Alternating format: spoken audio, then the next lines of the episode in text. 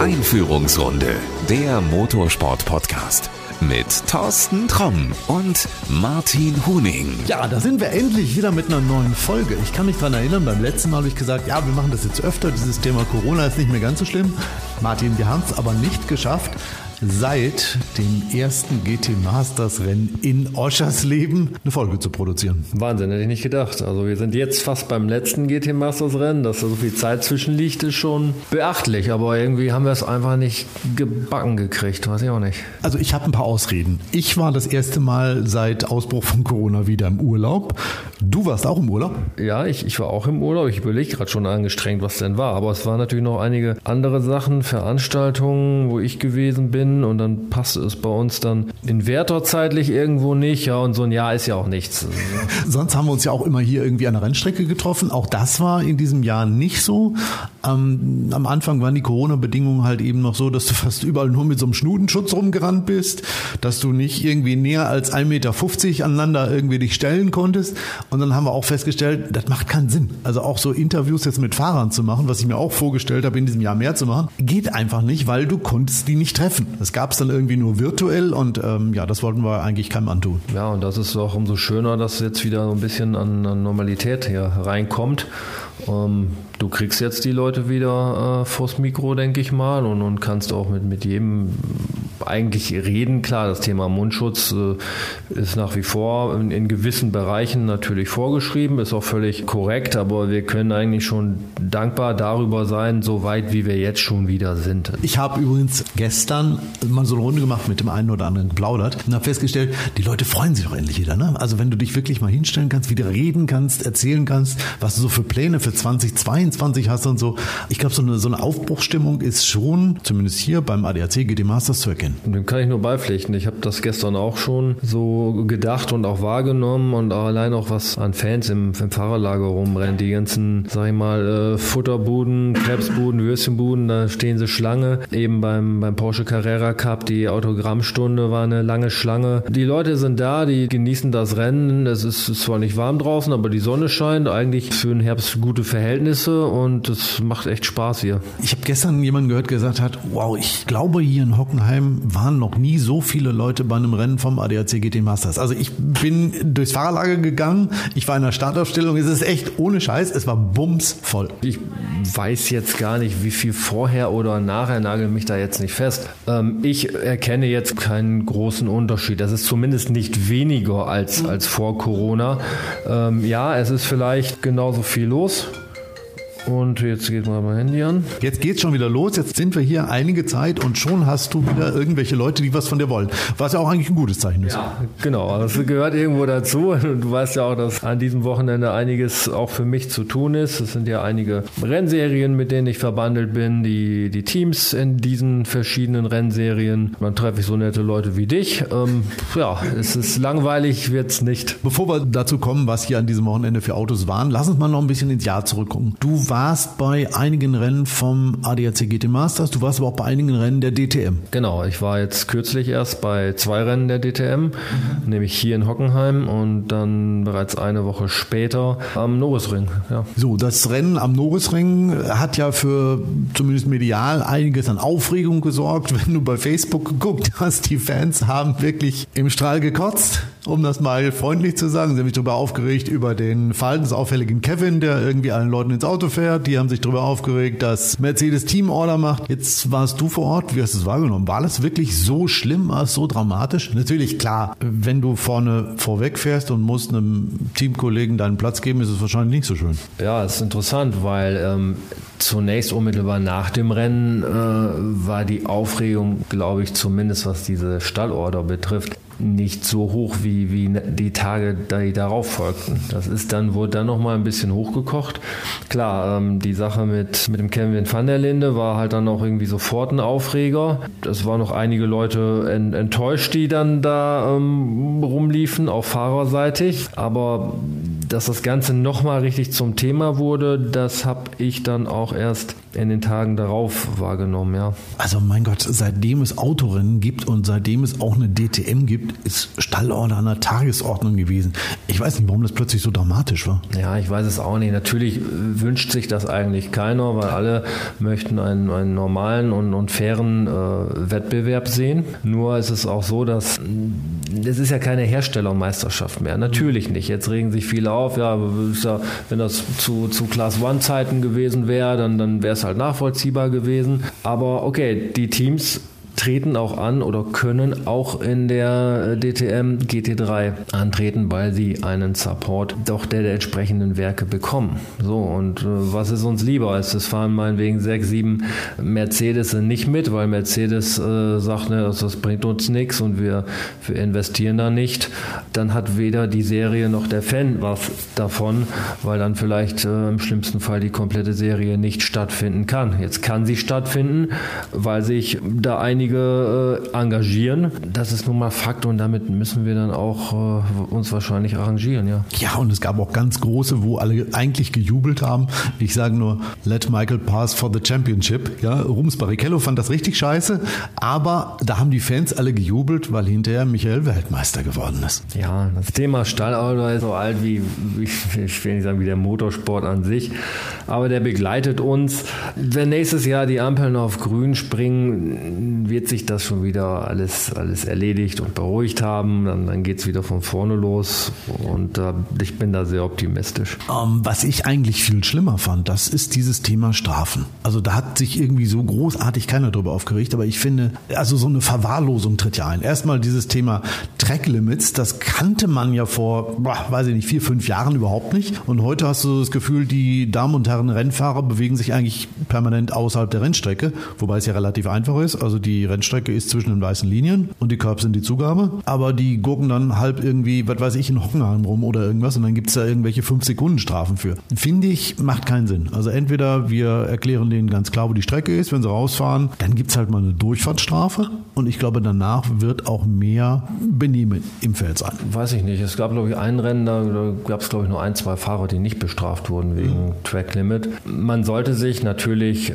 auf der Rennstrecke aufhalten, ganz klar. Allerdings sehe ich es so, ein Rennen sollte bis zum Schluss transparent sein.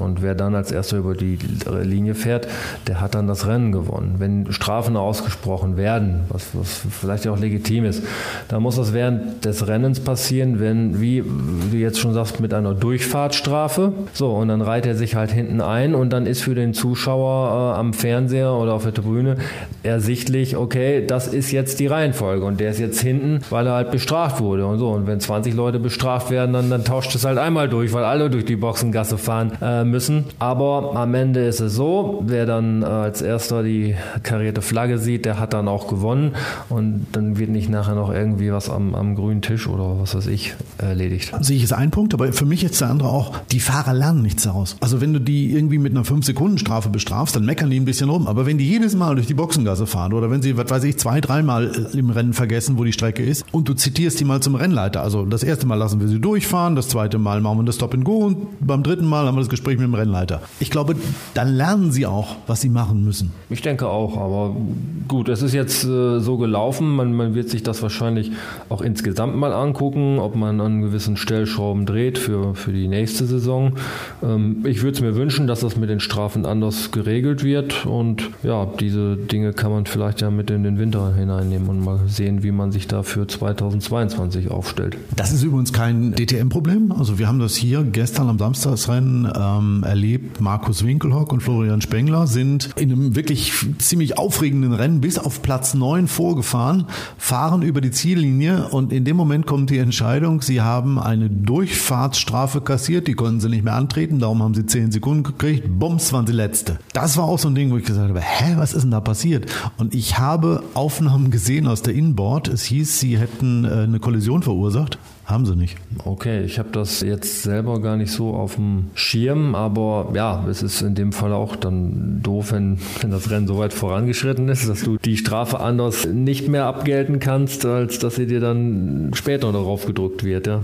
Also mit überfahrener Ziellinie finde ich, ja, das ist zwar noch zeitlich im Rahmen, was du eben gesagt hast, aber ich finde, es ist dann auch ein bisschen spät. Ne? Ja, ja ab, absolut, gebe ich dir recht. Und blöd auch, weil die Kollision gar nicht da war. Also das fand ich dann äh, noch viel schlimmer, dass die Jungs einen draufgekriegt haben. Die sind an drei Autos an der Mercedes-Tribüne vorbeigefahren, gebremst, wirklich auf der allerletzten Rille, sind an den Autos vorbeigefahren, ohne die zu rammen und kriegen dann dafür ein Eingeschenk. Kannst auch nicht mehr gegen protestieren, nichts. Man muss gucken, wer sich das da genau angesehen hat oder halt nicht, nicht genau angesehen hat. Ähm, ja, das ist dann wahrscheinlich, wenn du das jetzt so beschreibst, die äh, eine Sache, die eigentlich leicht auszusortieren gewesen wäre. Es gibt sicherlich äh, Dinge, die sind komplizierter und deshalb bin ich froh, dass ich äh, da jetzt nicht äh, einer der, der Rennleiter bin, die da Sachen entscheiden müssen, vielleicht äh, Fehlentscheidungen treffen können oder, oder wie auch immer und da Strafen aussprechen. Das ist sicherlich nicht immer ein leichter Job. Ich glaube, du bist immer der Doofe, egal was du machst. Ja, das ist, du kannst es dann wahrscheinlich keinem recht machen. Einer hackt immer auf dir herum und Kompliment an die, an die Leute, dass, dass, sie, dass sie sowas machen und, und wir brauchen diese Menschen und die arbeiten sicherlich sehr fleißig und nach bestem Wissen und Gewissen. Und das ist genau wie beim, beim Schiedsrichter auf dem Fußballplatz. Auch, auch da gibt es dann halt sehr zweifelhafte und anfechtbare Entscheidungen, aber das gehört wahrscheinlich in jede Sportart irgendwie damit dazu. Es gibt aber auch positive Dinge. Bleiben wir jetzt mal einfach beim äh, letzten Rennen. Gestern am Samstag hier in Hockenheim gab es zumindest für dich wahrscheinlich fernsehmäßig sehr positive Aspekte, wo du einen Ravenol Porsche, auch wenn er sich gedreht hat, sehr auf dem Fernsehen gesehen hast. Na gut, der Vorteil ist, wenn er sich dann dreht, dann sieht man das mal von allen Seiten, das Auto,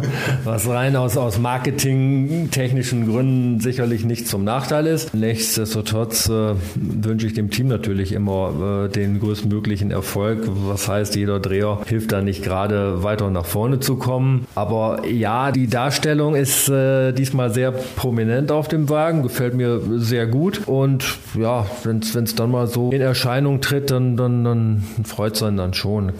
Vielleicht passiert es ja nächstes Mal vor der Ravenol-Kurve oder unterhalb der Ravenol-Dose, dann sieht man es dann noch besser, aber ja.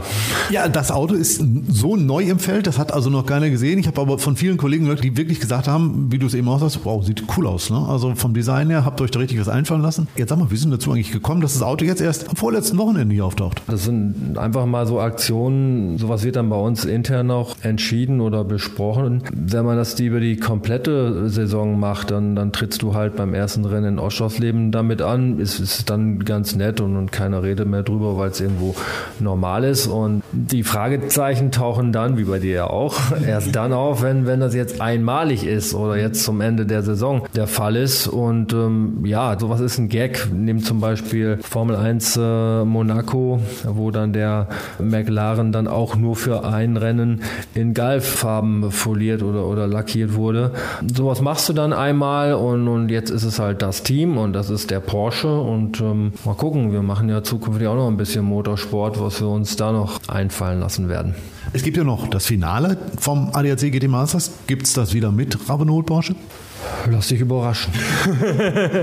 also auf Deutsch gesagt, fahr hin und guck's dir an. Fahr hin, auf jeden Fall, fahr hin, guck's dir an. Das ist ja nochmal die letzte Gelegenheit jetzt am Nürburgring das ADAC GT Masters anzuschauen. Und ich bin auch da und äh, freue mich drauf. Ich packe wieder alle, alle Jacken ein, die, die warmen Socken und dann geht's ab in die Eifel. Hast du eigentlich deine Winterreifen schon aufgezogen?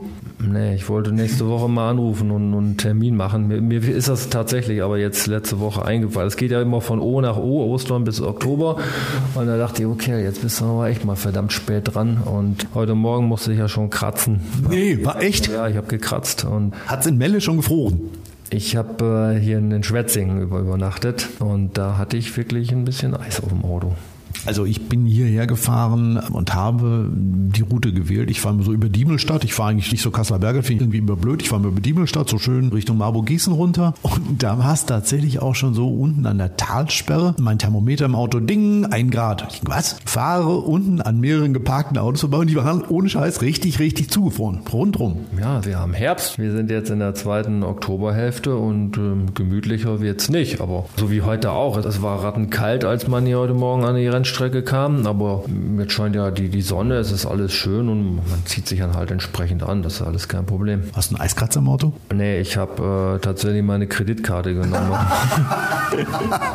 ich wollte gerade sagen, ich habe nämlich auch keinen, weil ich fahre im Moment mein Sommerauto. Also ich müsste dann aufs Winterauto wechseln, da ist alles drin. Also du, siehst, du siehst, ich bin, ich bin noch nicht gut ausgestattet. Ich muss dann wirklich sehen, dass ich das Ding kriege. Ich, sonst geht da was ja schon mal mit der Parkscheibe, nur ich habe momentan nur so ein Ding aus Papier, da machst du natürlich nichts. So, dann gucke ich dann ins Portemonnaie und denke, ja, jetzt versuchst du es damit, hat gut funktioniert. Was hast du genommen? Visa, American Express? Ich habe die Mastercard genommen. So, okay. Die war, war ziemlich stabil. Man muss immer aufpassen, dass man es nicht durchbricht, da wo der Chip sitzt. Aber nö, hat, hat gelangt. Aber nächstes Mal packe ich ihn, glaube ich, ein. Also für die Eifel denke ich mal, ja, nehme ich einen Eiskratzer mit. Verrat uns doch mal, was hat denn der Ravenol Online-Shop so alles äh, für Sachen, die man im Winter braucht? Ja, Taschenwärmer haben wir zum Beispiel noch nicht, aber ja, so, so Enteiser haben wir schon und einiges an, an Winterchemie, wenn du auch für Kühlwasser da irgendwas benötigen würdest, also kein Sommerscheibenreiniger, sondern halt für den Winterdreck. Ähm, Insekten gibt es ja da nicht mehr so viele.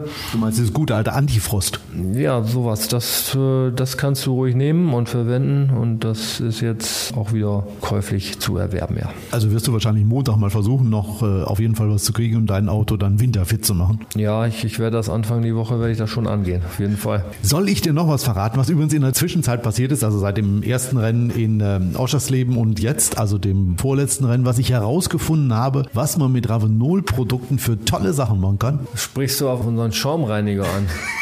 Du weißt, dass ich an dem Narren gefressen habe. Ja, der Schaumreiniger. Mit dem kann man großartige Sachen machen. Rate mal, äh, wofür ich den alles eingesetzt habe. Ich habe drei Dinge damit gemacht. Na, du hast die Brille damit geputzt? Ja. Weiß nicht, du hast dein Ceranfeld damit sauber gemacht? Auch, aber etwas mehr noch, ja? Boah, keine Ahnung. Als Schuhputzmittel nimmst du es nicht, oder? Das habe ich noch nicht probiert. Geht das? Also, la lass mich anfangen. Die, ich habe die Brille damit geputzt. Ja, es war eigentlich nur eine verrückte Idee, weil ich habe eine zugeschmierte Brille und normalerweise mache ich die eigentlich immer mit Spüli und mit Wasser sauber. Und habe gedacht, ja, es geht nicht runter. Probier doch mal, ob das damit geht. Ich habe die eingeschäumt von innen außen, sah total bekloppt aus, habe bei Facebook ein Foto hochgeladen, alle haben sich kaputt gelacht. Und ohne Quatsch, die ist wirklich hundertprozentig sauber. Also alles, was du so an schmierigem Fett hast, was du mit Spüli nicht runterkriegst, geht damit hundertprozentig runter. Also ganz großer Tipp von mir, wer Brillenträger ist und sagt, ja, habe ich ab und zu, dass so ein Schmierfilm drauf ist, nimm den Ravenol Aktivschaum, das geht hundertprozentig runter. Du hast es noch nicht ausprobiert oder hast du es ausprobiert? Nee, ich habe es tatsächlich noch nicht ausprobiert, aber dann müssen wir so, so, so kleine Fläschchen machen, die da in die Hosentasche mhm, packen. Oder dann mit, einfach mit einem Taschentuch, weil so eine 004 oder 05, das hat man dann zu Hause stehen, aber nicht äh, im, im Reisegepäck oder im Handtäschchen oder was auch immer. Also denk mal drüber nach, 2022 vielleicht mal so klein. Damit haben wir die Brille. So, was Damit haben wir die Brille. Du hast gesagt Ceranfeld. Ceranfeld geht in Richtung Küche. Ja, richtig. Also ich habe einen großen Teil der Küche sauber gemacht. Ich habe aber, ich weiß nicht, ob du in der Küche so Laminatboden hast. Da sammelt sich ab und zu auch mal so ein Dreck an, was du so mit den Schuhen alles reinschleppst. Und ich habe einfach mal mir den Spaß gemacht und habe mal so eine Ecke mit dem Schaum behandelt. Und ich kann dir sagen, gegenüber dem anderen Rest, den ich schon regelmäßig sauber mache, das ist verdammt sauber geworden. Das hätte ich nicht gedacht. Also ich bin beeindruckt. Das ist, wenn, wenn du das machst und ausprobierst, finde ich, finde ich gut. Wir haben da sicherlich auch ein gutes Produkt. Ich muss allerdings jetzt äh, korrekterweise sagen, dass unser Foam Cleaner von der Industrie der, der Fußbodenbelägehersteller jetzt nicht geprüft und zertifiziert wurde und ich deshalb die Empfehlung dafür nicht gewährleisten möchte. Aber das kann jeder so machen, wie er will. Nur soll er nachher nicht bei mir anrufen, wenn mal was nicht funktioniert hat. Wenn es dreckig geblieben ist, ja, ja. Würde ich auch sagen, ähm, mach du erst deine Schuhe damit und wenn du die dann nicht wegschmeißen musst, dann mache ich es mit meinen auch vielleicht. Fußboden ist sauber, definitiv. Ich gucke mich hier gerade in Hockenheim um im Media Center. Ich müsste auch mal mit ein paar Dosen durch. Du hast dein Handy-Display sicher damit sauber gemacht. Nee. Das habe ich noch nicht gemacht, erstaunlich. Angst, ne? Das ist dann wieder, da gehst du nicht bei. Äh, nee, beim Handy-Display ohne Scheiß, da habe ich immer ein bisschen Angst. Nee, aber ich habe was mh, hm, ähnlich Wertvolles und was mir auch sehr am Herzen liegt, damit sauber gemacht. Ahnung, was irgendwie Weiß ich nicht. Also ein paar Fabergé-Eier zu Hause oder ihr habt.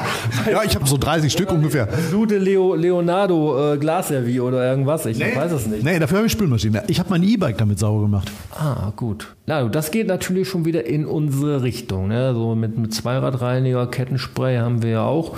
Da sind wir ja schon wieder ähm, in Richtung Mobilität, was ja wieder unser Thema ist. Ich hatte das wirklich vor ein paar Wochen, dass das Rad wie immer mal dreckig war. Und ich dachte, naja, komm, äh, wenn du alles mögliche mit dem Schaumreiniger sauber machst, warum hast du es eigentlich noch nie auf dem Fahrrad probiert?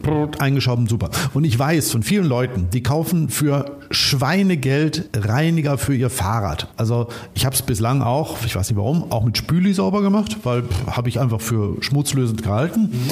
Ähm, es gibt Leute, die kaufen für 30, 40, 50 Euro Reiniger, der auch eigentlich nichts anderes ist als so ein Spüli, das du ins, in, in so einen Eimer Wasser machst und das damit sauber machst. Und ich habe gedacht, naja gut, was fürs Auto gut ist, kann fürs E-Bike nicht so schlecht sein. Habe das Ding damit eingeschäumt und hundertprozentig sauber. Also vielleicht eine Marktlücke, mal so ein Fahrradreiniger oder den Schaumreiniger als Fahrradreiniger anzupreisen. Gehst du dann noch mit, mit dem Lappen rüber oder ähm, kercherst du das Ding dann einfach ab? Nee, ich kercher es nicht. Soll man noch nicht, weil äh, die Fahrräder haben ja, haben ja Lager und wenn du mit dem Kercher reingehst, dann drückst du ja alles raus. Und ich gehe ich geh da eigentlich, ähm, wenn ich damit nach Hause komme, also der Dreck noch frisch ist, gehe ich dann schon mit dem Reiniger drüber und ich nehme einen Lappen dafür, für den groben Schmutz und hinterher noch einmal mit so einem äh, Papiertuch drüber und fertig. Bin begeistert. Ich nehme das mal, ich nehme das mal so mit. Siehst du, wenn ich nicht zu Rennen fahren kann, dann probiere ich alle möglichen verrückten Dinge aus. Aber ich, ich merke schon, es ist immer gut, sich mit dir zu unterhalten, dann, dann wird man auch immer noch mal ein bisschen schlauer. Also du weißt auf jeden Fall auf, vor der Rückfahrt noch mal einmal kurz die Brille sauber machen. Mache ich. Auf jeden Fall, dass wir alle wieder sicher nach Hause kommen. Genau, und dann sehen wir uns wahrscheinlich das nächste Mal, letzter Auftritt vom ADAC GT Masters am Nürburgring wieder. Ja, in Kürze bereits. Und wie gesagt, nimm alle Sachen mit mhm. und äh, dann freue ich mich schon drauf. Und ich bin gespannt, ob der Ravenol Porsche da ist. Du wirst es mir auch immer noch nicht verraten. Ich werde es selber herausfinden müssen. Martin, vielen Dank erstmal. Alles klar. Mach's gut, Thorsten. Tschüss. Das war Einführungsrunde, der Motorsport-Podcast mit Thorsten Tromm und Martin Huning.